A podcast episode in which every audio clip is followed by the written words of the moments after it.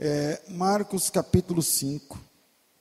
Eu vou ler o, o verso 24 e o verso 25, já está bom. Diz assim o texto. E foi com ele, e seguiam uma grande multidão que o apertava. E certa mulher que, tinha do, que havia 12 anos tinha um fluxo de sangue, que havia padecido muito com muitos médicos e despendido tudo que tinha, nada lhe aproveitando, antes ainda pior, ouvindo falar de Jesus, veio por detrás, entre a multidão, e tocou na sua vestimenta. Amém. Nós estamos, de alguma forma, presos naquilo que os cientistas chamam de contínuo espaço-tempo. Espaço barra tempo. É, em 1687, um cristão, professor de física é, na Inglaterra, ele formulou, ele, ele, ele apresentou a lei da gravitação universal. Você deve se lembrar quando você estava na sala de aula, lá pela quarta, quinta série, agora mudam os nomes, é quinto, sexto ano, sei lá o quê quando a professora falou sobre a lei da gravidade apresentou Isaac Newton, e ela, segurando um apagador, soltou o apagador e caiu no chão. Os professores gostam de fazer isso aí com o pessoal do primário. E funcionou. Ele falou: Isso aqui é porque ah, cada corpo tem uma massa, e essa, a massa menor, ela é atraída pelo corpo que tem uma massa maior. Quer dizer, é, um planeta, por exemplo, é muita massa e ela tem esse, ele tende a atrair, né, a força de atração aqueles corpos menores ou que estão em volta.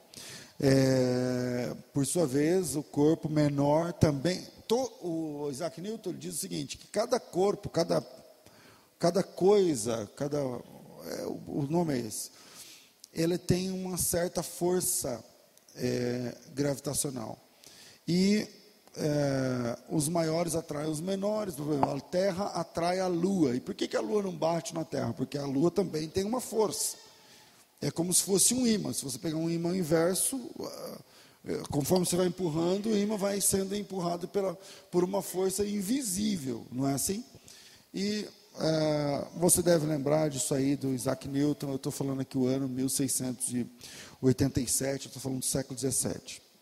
Bom, é, pouco mais de 100 anos atrás, é, o Albert Einstein, um judeu, apresentou uma outra lei chamada rei, é, Lei da, da Relatividade.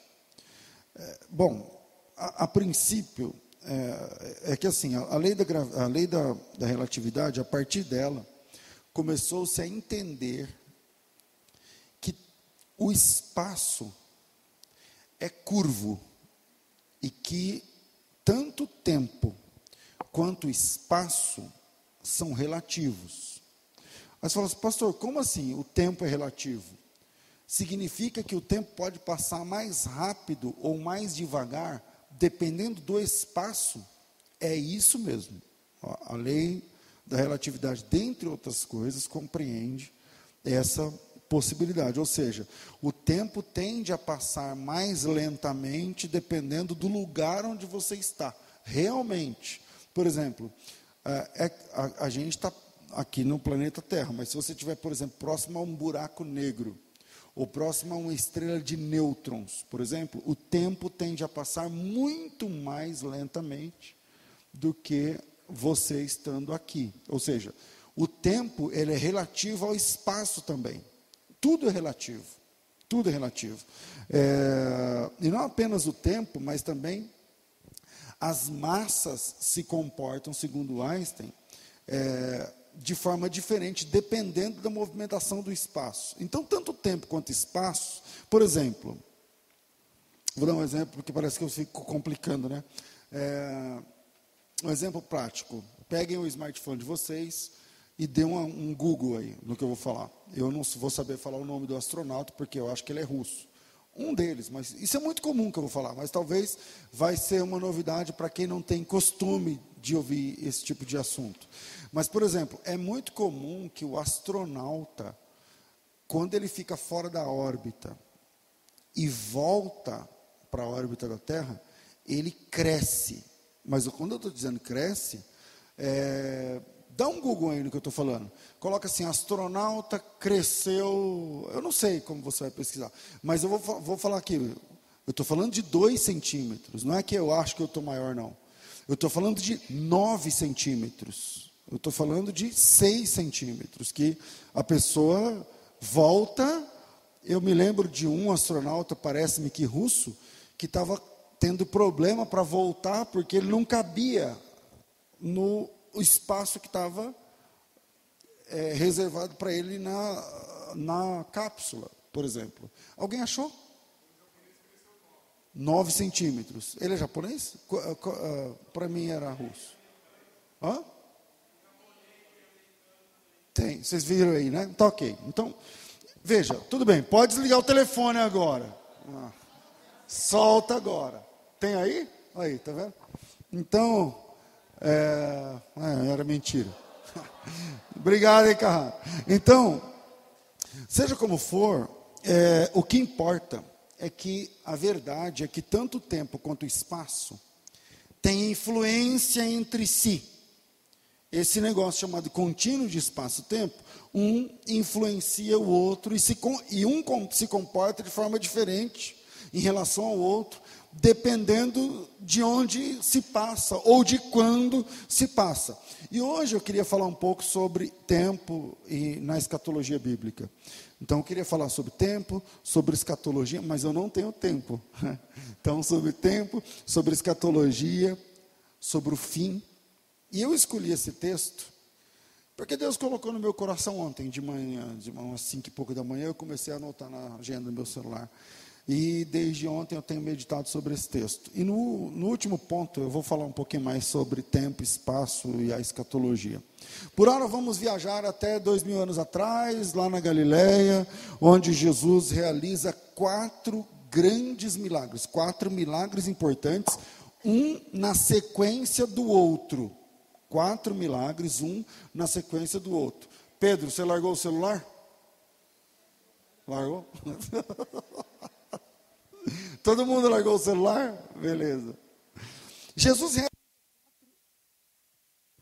Som. Jesus realiza quatro milagres muito importantes, milagres de tipo A mesmo, é, um na sequência do outro, num, numa, numa sequência histórica, lógica, registrada em Mateus, Marcos e Lucas.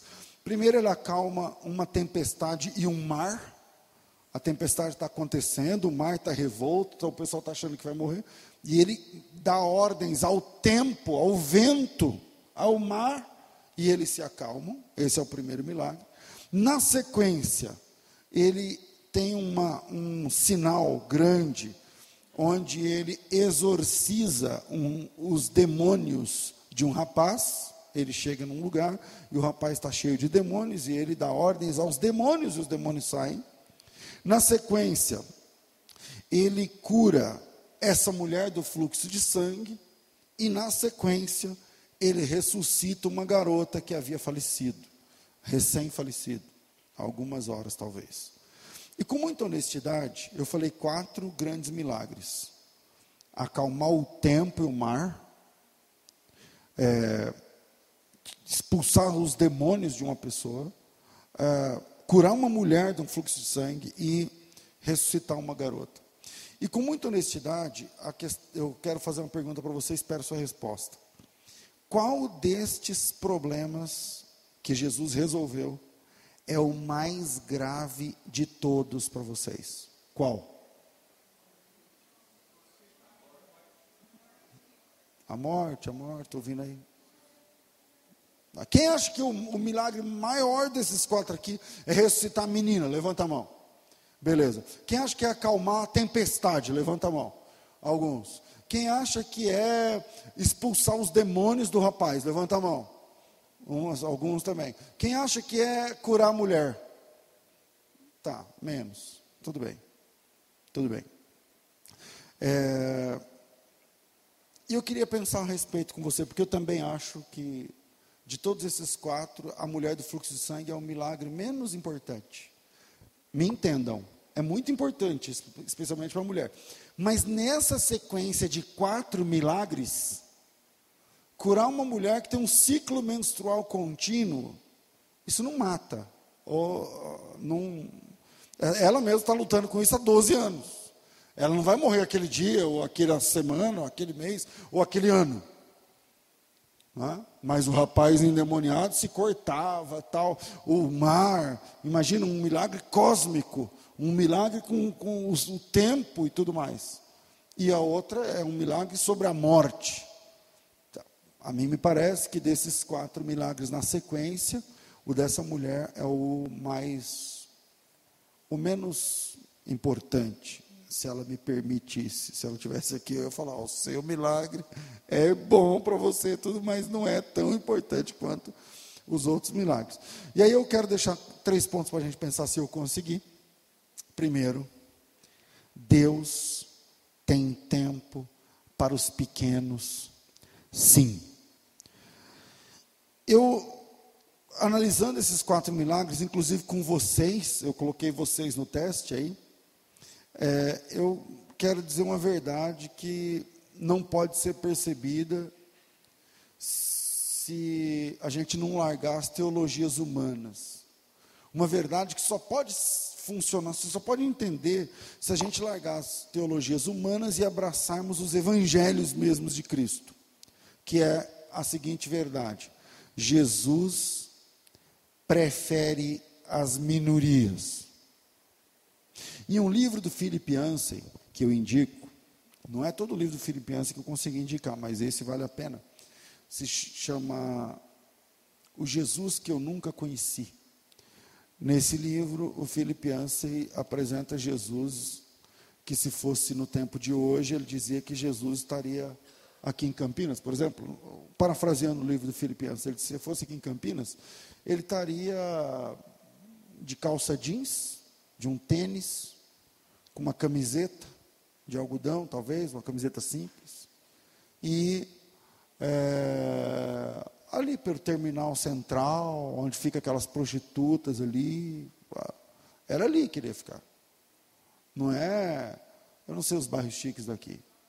Não é no Alphaville. Não é na, na, na Avenida X, Y ou Z.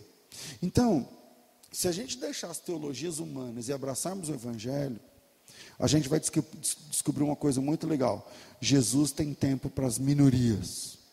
Jesus é afeito às minorias. Por exemplo, ele teve tempo para crianças. Quem é que se importa, no bom sentido, político não se importa com criança, religioso não se importa com criança. Jesus teve tempo para crianças.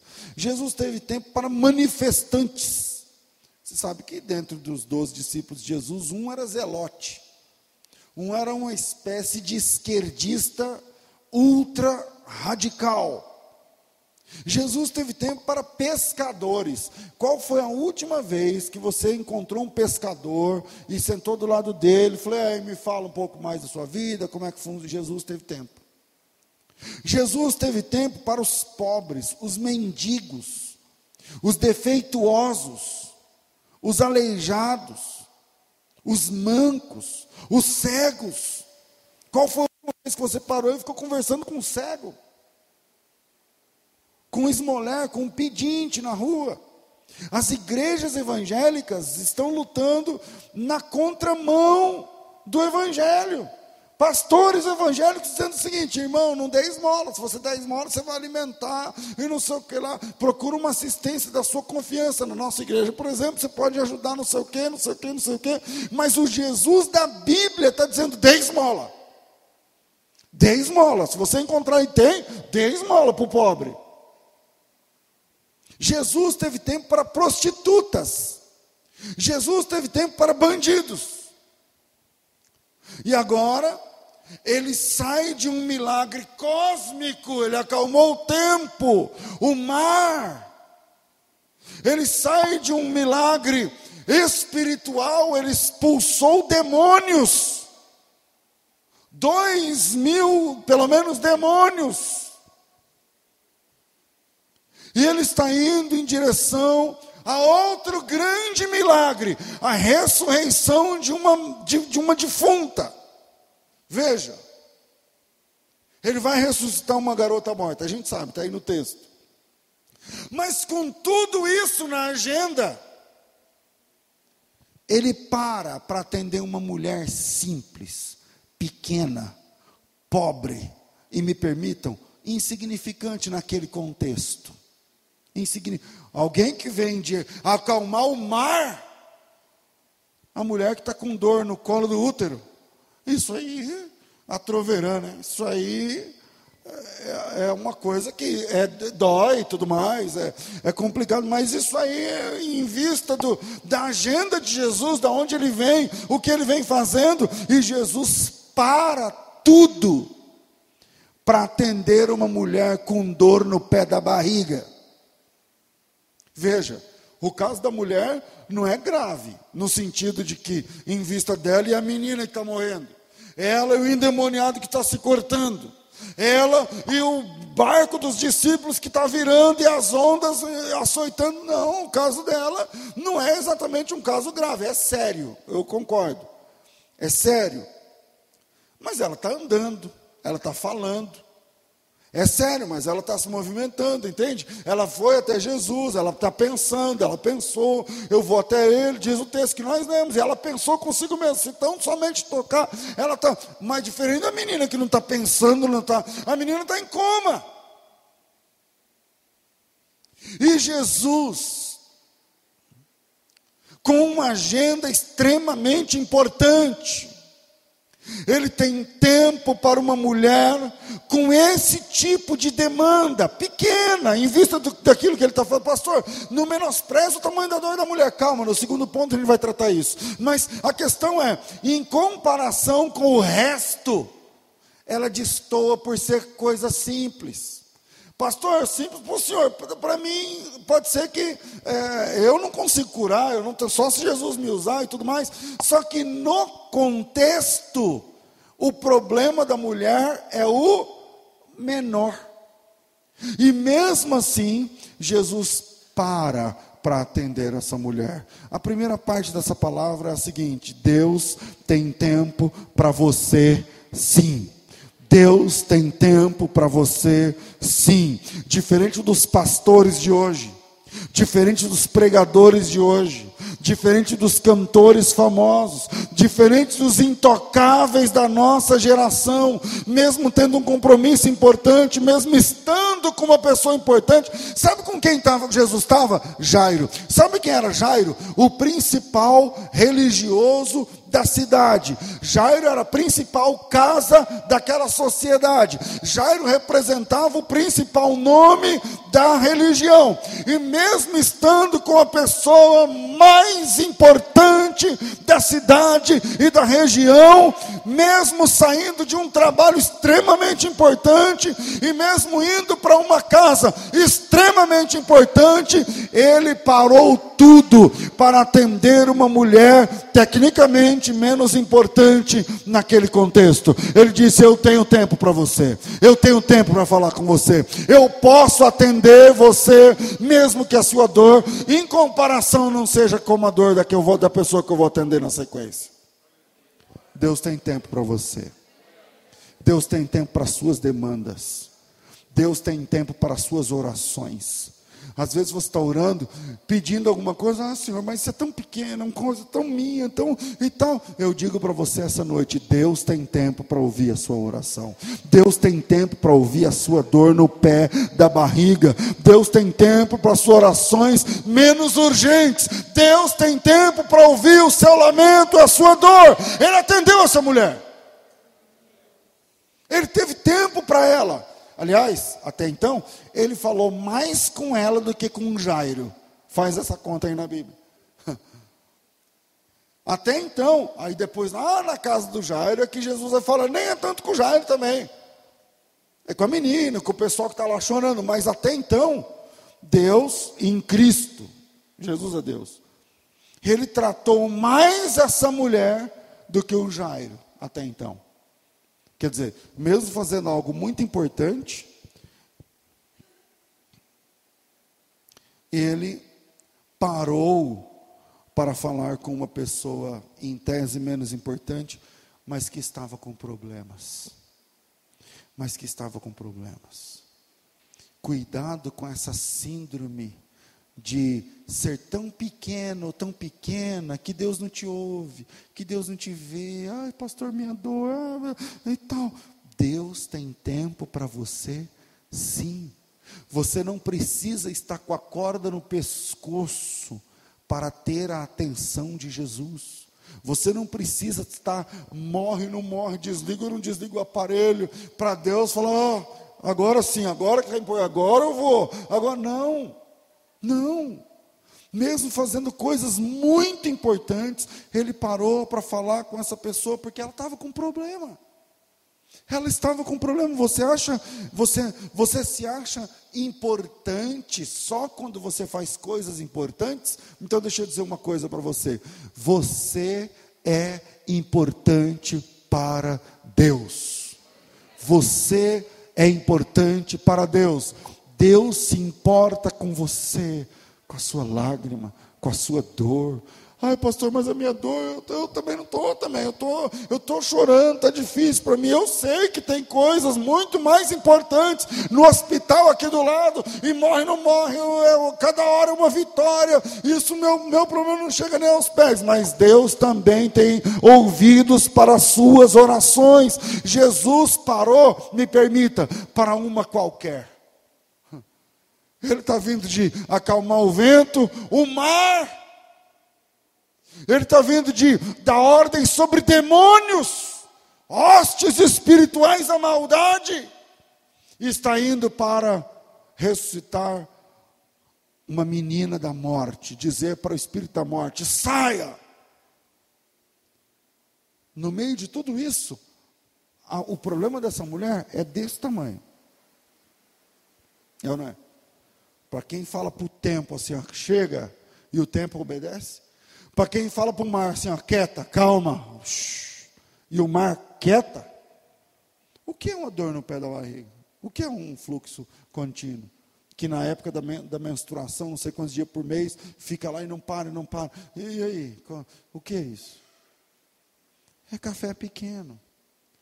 Mas o Jesus que nós adoramos, a quem nós cantamos, o Deus que nós louvamos, o Deus diante de quem você se ajoelha, o Deus que você confessou em Cristo, o Deus que desceu através do seu Filho para te salvar, Ele é assim, Ele para para crianças, Ele para para viciados, Ele para para prostitutas, Ele para, Ele tem tempo para você sim, e não deixe Satanás colocar coisa diferente no seu ouvido.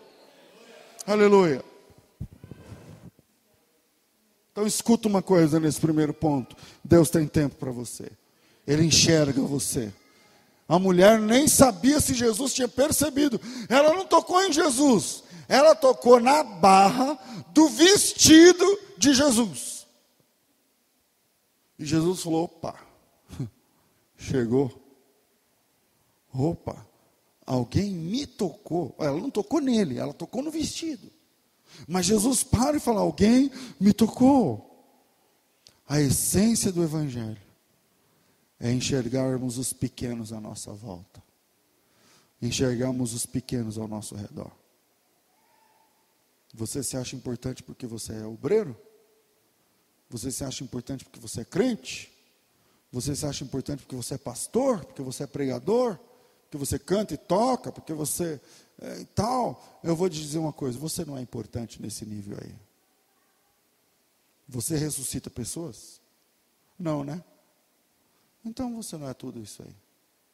Agora, Jesus, que é todo-poderoso, Ele sim é importante.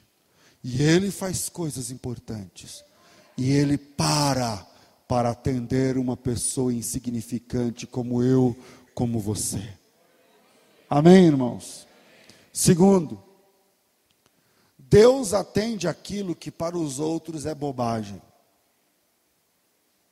Deus atende aquilo que para os outros é bobagem. Eu falei para vocês agora há pouco. Vamos, vamos, vamos pegar os quatro milagres de Jesus na sequência do texto e vamos colocar aqui um pódio. A mulher do fluxo de sangue ficou por último. Vocês que votaram. Eu também acho. Estou com vocês. Mas, mas, a questão é, se a gente jogar limpo, por que, que essa mulher tem um fluxo menstrual descontrolado? E ela sofre disso há muitos anos. Quantos anos? Doze. Agora, qual doença é mais grave? A dela ou da garota? Da menina. Com certeza da menina. Pastor, como o senhor sabe? Porque a menina morreu. Como o senhor sabe? Porque a menina está doente. Quando, a menina, quando o pai vai lá falar com Jesus, a menina está viva. E o pai fala assim: a minha menina está à beira da morte. A mulher não estava à beira da morte, estava andando. Eu sei que a doença da garota é mais importante no sentido de mais grave do que a dessa mulher, porque a mulher anda e fala, pensa, decide, toca, abaixa e levanta. Ela baixou para tocar na, na, na, barra azul que fica na, perto do calcanhar de Jesus. Ela teve essa vitalidade. Está ruim, está doente, eu concordo, tudo isso, mas não é assim igual a menina. Com certeza essa menina tem uma doença mais grave que ela está morrendo. E, a, e segura, para você entender. Enquanto Jesus está curando a mulher, a menina morre. Enquanto Jesus está atendendo a, mulher, a menina morre. E aí chega o pessoal e fala assim para o Jairo: olha, não precisa mais levá-lo na, na, na, sua casa. Ela, ela faleceu, veio a óbito mesmo, não, não teve jeito. Então qual é mais grave? Da mulher ou da menina? E aí? Da menina. Essa mulher está sofrendo há 12 anos e a menina com 12 está morrendo. Mas deixa eu dizer uma coisa muito interessante para você. Se a mulher tivesse aqui me ouvindo, ela não ia gostar dessas coisas que nós estamos decidindo aqui. Ela não ia gostar dessas coisas que eu estou falando, que muitos de vocês estão concordando. É, eu não tinha pensado nisso, é verdade, hein, pastor? E tal. Mas sabe por que a mulher não ia gostar? Porque a dor é dela. E eu só sou um cara falando de dor. Mas quem está com a dor aqui embaixo é ela, não eu. Pastor, o que, que isso quer dizer? Quer dizer que Jesus atende aquilo que para os outros é bobagem, mas que pode estar tá matando alguém. Tem situações que para os outros é uma bobagem tão grande eu mesmo, eu sou uma pessoa que tem um defeito grande, eu sou muito prático. Eu sou muito prático. E por vezes eu sou conhecido, sou, sou uh, tido como uma pessoa insensível. Eu não me acho insensível, mas eu sou prático. Eu, às vezes eu sou tido como uma pessoa muito dura, uh, que nem liga. Que, eu, eu ligo, mas é que eu sou muito prático. Eu acho que. Tem um ditado que diz o seguinte: que não tem remédio, remediado está. Eu penso assim e, e toca a vida. Agora vai ficar chorando, se lamentando, coçando com caco de telha, como já. Essa mulher, ela está sofrendo, está doendo. E eu, do alto da minha praticidade, estou dizendo o seguinte: essa mulher é menos importante. A demanda dessa mulher não é a pessoa. Mas a demanda dessa mulher é menos importante do que a demanda da menina. E eu acho que eu estou certo. Eu acho que muitos de vocês votaram comigo nisso aí. Aliás, eu que votei com vocês, eu esperei vocês primeiro. O que eu estou tentando dizer aqui é que Jesus Cristo, aquilo que para mim é bobagem, que para você é bobagem, que para tua mãe é bobagem, que para o teu pai é café pequeno, ah, você vai ficar caçando por causa disso, você vai. Jesus não pensa como eu, não pensa como nós. Jesus para e atende aquilo que para nós às vezes é bobagem, mas que está estragando uma vida, está definhando uma mulher. Ah, pastor, mas tudo bem, mas em vista da mulher, menina morrendo, não é uma bobagem? Eu concordo, é, mas é uma bobagem que está matando aquela mulher aos poucos. E Jesus atende isso também, atende essa demanda, essa demanda também. O que eu estou tentando dizer é o seguinte: Jesus atende o que para os outros é bobagem, mas que está roubando as suas forças, que está roubando as forças daquela mulher, a esperança daquela mulher. O que? Ah, isso aí não é depressão, isso é frescura. Ah, isso aí não é síndrome, isso aí, isso aí é frescura. Isso aí é ficar chorando pelos cantos, ficar, olha aqui para mim, eu posso achar frescura o seu pai, seu marido, seu irmão, sua mulher, seu vizinho, seu patrão, mas Jesus Cristo não. Ele para por você, ele trata você, e mesmo que seja bobagem para os outros, se está matando você, se está roubando as suas forças, ele tem saída, ele tem uma, ele tem uma palavra e o toque dele pode restaurar a sua vida de verdade. Ah, é uma bobagem, é uma bobagem. Se comparado a uma doença que mata em uma semana, essa mulher está morrendo em anos. Mas essa bobagem afastou essa mulher do convívio das pessoas. Você entende? Nós estamos no século das doenças sociais. Quando você era criança, ninguém falava de estresse. Aí depois começou a falar estresse, que era doença de rico. Era ou não era? Tem estresse, é doente de rico e tal, e síndrome de, tal, de, de pânico, síndrome, tem outra aqui, de burnout, e síndrome de. Aí você fala, meu, ah, pastor, eu, eu não tenho tempo para isso. Tá, mas o dia que te alcança, e que você não consegue sair da cama, e que você está quieto do nada, sente um calafrio, a testa começa a suar, o coração acelera, o ar falta. Aí nós estamos diante de uma doença que não mata, você não vai morrer de, de eh, por conta disso, de, de, de, numa crise, só se for muito aguda, mas geralmente não mata, você escapa bem. E para as outras pessoas é uma, é uma bobagem. Só que é uma bobagem que está acabando com você. Essa mulher, o que dentro daquele contexto é uma bobagem essa doença dela.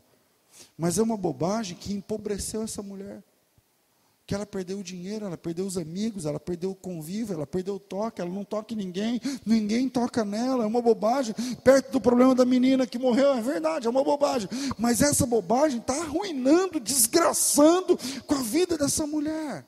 Então escuta. Deus sara aquilo que para os outros é bobagem, mas que está acabando com as suas noites de sono você não vai morrer por causa de uma noite mal dormida, ou duas, ou dez, ou cinquenta. Mas eu estou dizendo para você, pela palavra do Evangelho, que Jesus Cristo tem cura para quem passa a noite acordado.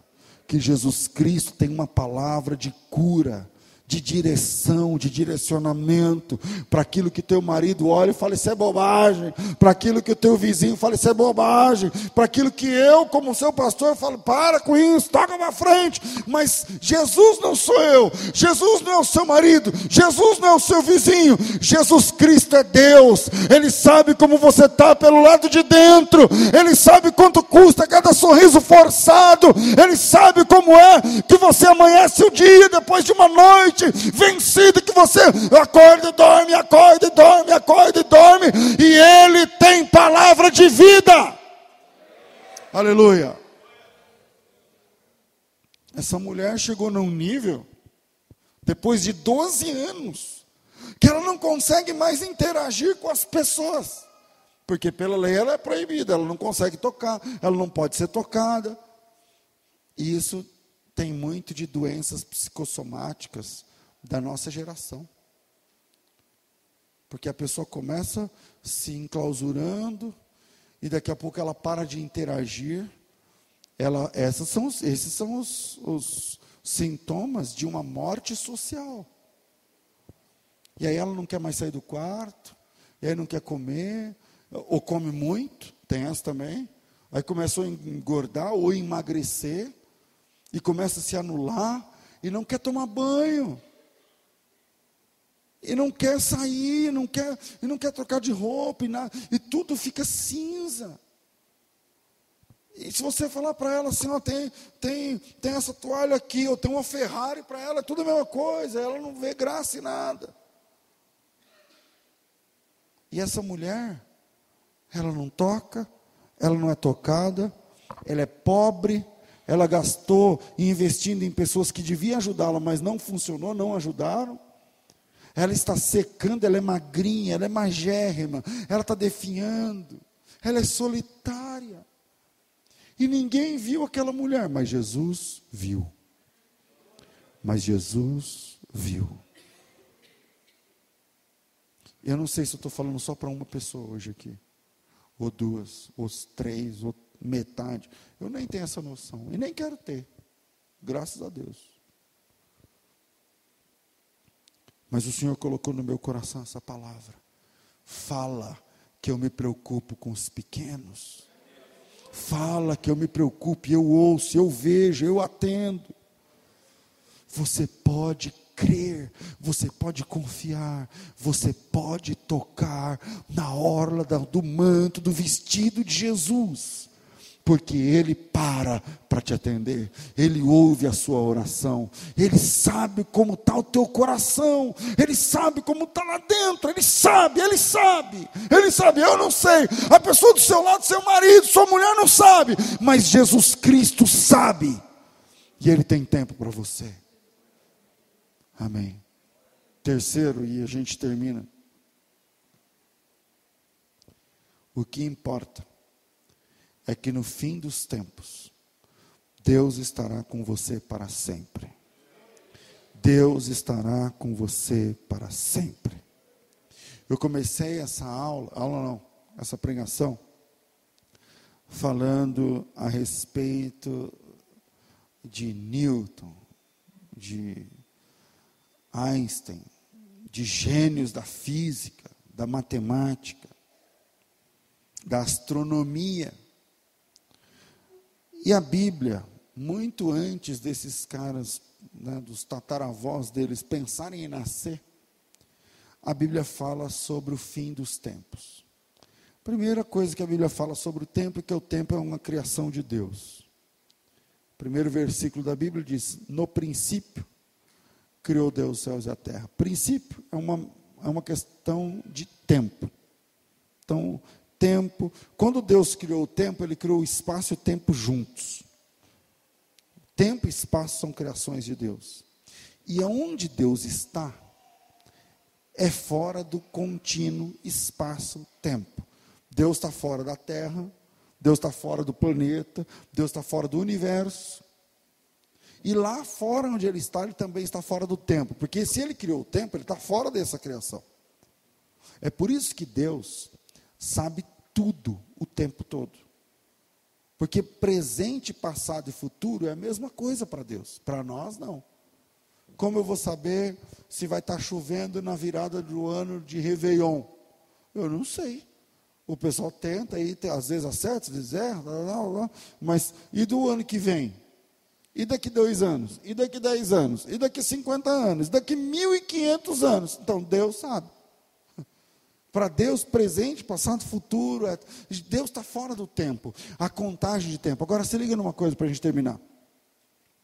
A Bíblia, ela vem numa constante, falando que tanto o espaço quanto o tempo, um dia, vão entrar em colapso. Só a Bíblia falava isso. Há um tempo, há um tempo curto atrás, onde tudo que a Bíblia falava era motivo de chacota da comunidade científica, o pessoal dizia que o universo era eterno. Hoje, eu acho que nenhum, mas pode ser que tenha um ou outro aí, mas pelo menos 95% dos cientistas concordam que a Terra vai acabar. Qual é a luta da ONU? Qual é a luta do pessoal? É, vamos cuidar do nosso planeta, porque vai acabar, porque vai acabar. E aquela conversinha de que era eterno? Quem diz que o planeta vai acabar antes de todo mundo? A Bíblia. Só a Bíblia dizia que o mundo vai acabar, e todo mundo dizia, é, ele acredita que o mundo vai acabar, ele acredita que ele. e tal. Já se acreditou em cada ideia esdrúxula sobre a terra que vocês não têm noção. Por exemplo, aonde a terra está? A Bíblia diz que a terra é sustentada pelo Senhor sobre o nada. Antes da Bíblia, ninguém acreditava que a terra é um, um corpo que está vagando no nada. Só a Bíblia dizia isso. O pessoal achava que existia um Deus chamado Atlas, que é no formato de uma tartaruga, e que a terra estava sobre essa tartaruga. Os cientistas diziam isso. Ou então quatro pilares, ou então, é só a Bíblia que falava isso aí. Agora, de 100 anos para cá, aí tem até foto, aí tem e tal. Agora, uma coisa que a Bíblia diz: que ainda o pessoal não está acordado para isso. Não é só o espaço que vai acabar, também vai acabar o tempo. A Bíblia vem numa constante falando sobre o fim do tempo. E por não saber isso, algumas pessoas, até estudadas, você pega, por exemplo, os adventistas do sétimo dia. O adventismo do sétimo dia defende uma ideia chamada aniquilacionismo. O que é o aniquilacionismo? Eles acreditam que quando você morre perdido, você é aniquilado, acabou, morreu, acabou. Aí você fala assim para ele, mas peraí, mas Jesus Cristo não disse que lá o bicho não morre, que fica, haverá planta ranger de dente eternamente, não sei o que lá. Aí eles falam assim, não, mas presta atenção, veja a ideia adventista, se liga, se liga na ideia adventista. Eles vão dizer assim, mas não é justo. Como uma pessoa pode sofrer eternamente se ela viveu só 50 anos? Tipo assim, a pessoa nasceu, morreu com 50 anos. Aí ele aprontou e tal, aí ele foi para o inferno. Pela, pela teologia tradicional bíblica, quanto tempo ele vai ficar no, lá, no, lá no, no, no inferno? Pela eternidade. É o adventista não entende, fala, não, não compensa, não, não é justo. O cara, o cara viveu 50 anos, aí pecou uma boa parte dos 50 anos e tal, e mentiu, e roubou, e fingiu, matou, sei lá o quê. E aí ele vai para o inferno eternamente. Não, não. Aí Deus seria injusto. É porque eles não entendem essa ideia do fim dos tempos. Quando Jesus voltar, acabou o tempo. Não tem mais tempo. Tudo é eterno. Tudo é eterno. Então, se a pessoa, se você ouvindo essa palavra que eu falei do Adventismo, você, você gostou dessa ideia? Eu falei, é, não tinha pensado como os Adventistas, é verdade. Só 50 anos que eu viveu 100, 80, eu não posso ir para o inferno eternamente. Seria uma injustiça. Então, o que dizer do céu?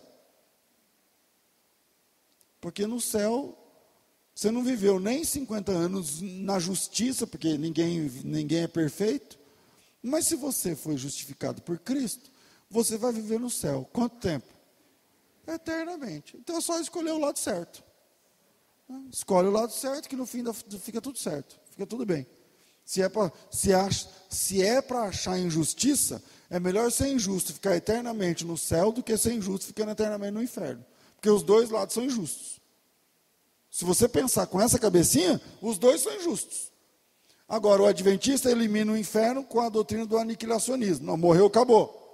Mas e o céu?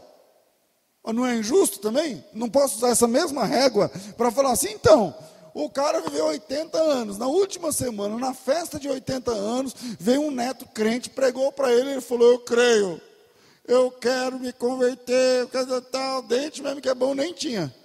Aí ele vai para o céu. Ele viveu pecador até 80. Por conta de uma decisão, uma semana antes de morrer, ele vai passar quanto tempo no céu? Eternamente. É justo? E por que, que as pessoas travam nessa questão? De justiça e injustiça baseado na eternidade, que é uma que tem a ver com o tempo. Porque eles não entendem que Jesus Cristo diz que um dia o tempo e o espaço entrarão em colapso e vai tudo acabar. E aí não tem mais tempo. E tudo que for decidido nesse dia, que a Bíblia chama de dia do Senhor, valerá eternamente, mas não é porque vai demorar muito tempo, é porque não tem mais tempo para contar. Então, se você for para o inferno, vai ser eterno. Se você for para o céu, vai ser eterno. A Bíblia diz que um dia o tempo vai acabar, que a terra vai acabar, que tudo vai passar. É a Bíblia que diz que céus e terra passarão, mas a palavra de Jesus não passará. E no fim dos tempos, no fim de tudo, Deus estará eternamente com você. E essa é a maior alegria do cristianismo. Primeiro aos Tessalonicenses 4, versículo 16 e versículo 17. Porque o mesmo Senhor descerá do céu, com alarido, com voz de arcanjo, ao som da trombeta de Deus, e os que morreram em Jesus ressuscitarão primeiro e depois nós, os que ficamos vivos, seremos arrebatados juntamente com eles nas nuvens, para encontrarmos o Senhor nos ares, e assim estaremos para sempre com o Senhor. Para sempre, acabou, não tem mais tempo, calendário, fevereiro, janeiro, Réveillon, não tem mais velhice, não tem mais meninice, não tem, acabou tudo. Acabou tudo. No fim dos tempos, Deus estará com você. Fazendo o que, pastor? Ele vai enxugar dos seus olhos todas as lágrimas. Fazendo o que, pastor? Ele vai mudar o teu nome para um novo nome. Ele vai mudar o teu cântico, vai colocar um novo cântico na tua boca. E ele vai levar você para onde ele quiser, porque a Bíblia diz que nós estaremos para sempre com o Senhor. E é isso, estar para sempre com o Senhor, é viver com ele a eternidade que ele já desfruta. Deus abençoe vocês em nome de Jesus.